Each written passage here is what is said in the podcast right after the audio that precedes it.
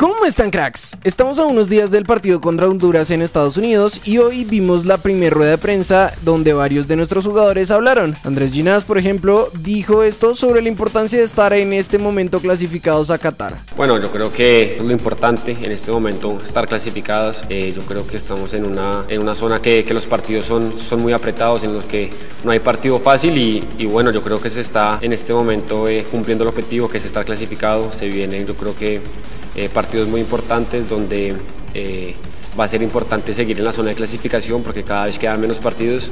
Otro que habló fue el goleador de la liga y campeón con el Cali, Harold Preciado, que cuando le preguntaron por el partido ante Honduras dijo, uno siempre como jugador quiere estar representar su país, estar en la selección. Eh, si se me da la oportunidad de, de poder jugar, de estar contra Honduras, espero hacerlo de la mejor manera para poder eh, seguir vistiendo la camiseta de la selección, pero bueno, todo se lo dejo en manos de Dios. Finalmente, Diego Novoa también habló en rueda de prensa sobre la posibilidad de llegar a ganarse un puesto en la selección. Independiente del lugar que sea, obviamente como lo mencionas, los dos referentes que tenemos, porque lo demuestran en cada convocatoria y lo demuestran eh, fecha tras fecha en sus clubes. Quiero seguir disputándolo de la forma leal, de la forma transparente como, como lo he hecho en toda mi carrera y, y ahora en, en, en, la selección absoluta no va a ser la excepción y que obviamente ganarme esa, ese privilegio de, de, ser parte de esta, de esta linda selección, con lo que uno crece, con lo que uno sueña y, y obviamente se siente orgulloso de, pertenecer y de tener puesta esta camiseta, que es lo mejor de, que me ha sucedido. John Jairo López, único técnico colombiano que dirige un club en Honduras, también dio su opinión a Gol Caracol sobre lo que nuestra selección podría esperar. Desde el 2009 que vengo a Honduras y sigo a la selección, vi tres partidos de eliminatorias con CACAF para Sudáfrica 2010. Jugaban bien y clasificaron. Es un fútbol bondadoso, potente, que se juega bien y que si bien en cuanto a la infraestructura no está a la altura de Colombia, no quita nada y no es casualidad que el jugador de Honduras sea tan apetecido. Será un buen partido para la selección Colombia.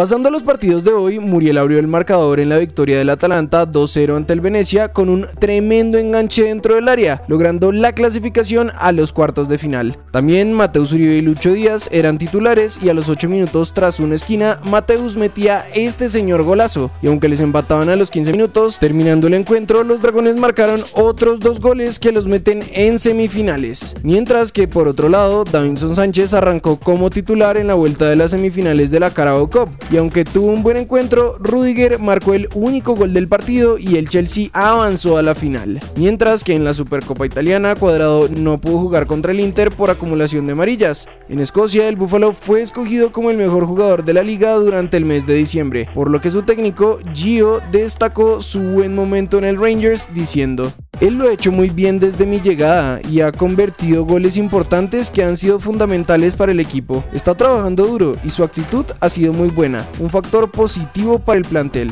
Siguiendo con las buenas noticias, Jerry volvió a los entrenamientos con el primer equipo del Everton, como lo mostró el mismo club en sus redes sociales. Y aunque no sabemos si será tenido en cuenta para el próximo partido de los Toffees, lo importante es que se recupere bien para que llegue con nuestra Cele, pues sabemos que es un jugador clave para que lleguemos a Qatar. A propósito de los jugadores claves de nuestra selección, James no solo marcó en el último partido del Al Rayyan, sino que el mérito más importante que hizo fue ayudar a salvarle la vida a un ser humano. Y es que Mukhtar Saban, médico del Al Wakra, equipo al que se enfrentaban, dijo que James Rodríguez, al haber acomodado correctamente la cabeza de Usmani Koulibaly para que pudiera respirar después de sufrir un infarto en pleno partido, le salvó la vida.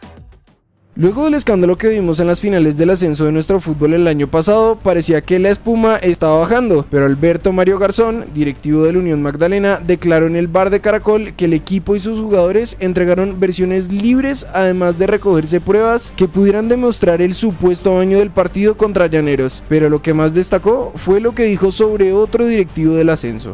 Unión Magdalena siempre se ha caracterizado por el juego limpio, por la honestidad de los directivos, cuerpo técnico y jugadores, y nos dolió muchísimo que se fue muy apresurado por parte de algunas personas. Me parece que es infortunado el tema del señor Borato de Fortaleza, yo creo que más bien hay que investigarlos a ellos. Mientras que Juan Cruz Real, nuevo técnico del Junior, se refirió al título de favoritos que tiene el club de Barranquilla por los refuerzos que ha contratado. El club ha hecho un esfuerzo grande, se armó un gran grupo de futbolistas. Lo primero es armar una buena plantilla con todos los que van a jugar. Hay que tener los pies sobre la tierra, ser humildes y prepararse bien. Prácticamente tenemos dos jugadores por posición con gran nivel.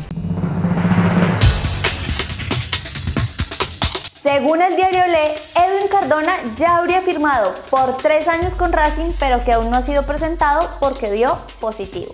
Iván Arboleda podría salir del rayo cedido al Newell's Old Boys, según información de EFE.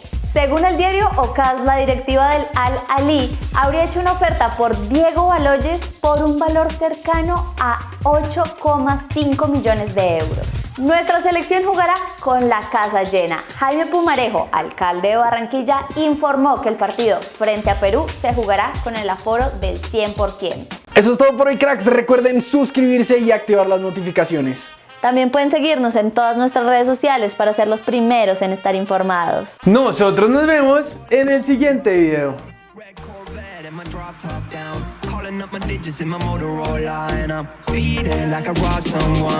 Falling and I'm a whip, yeah.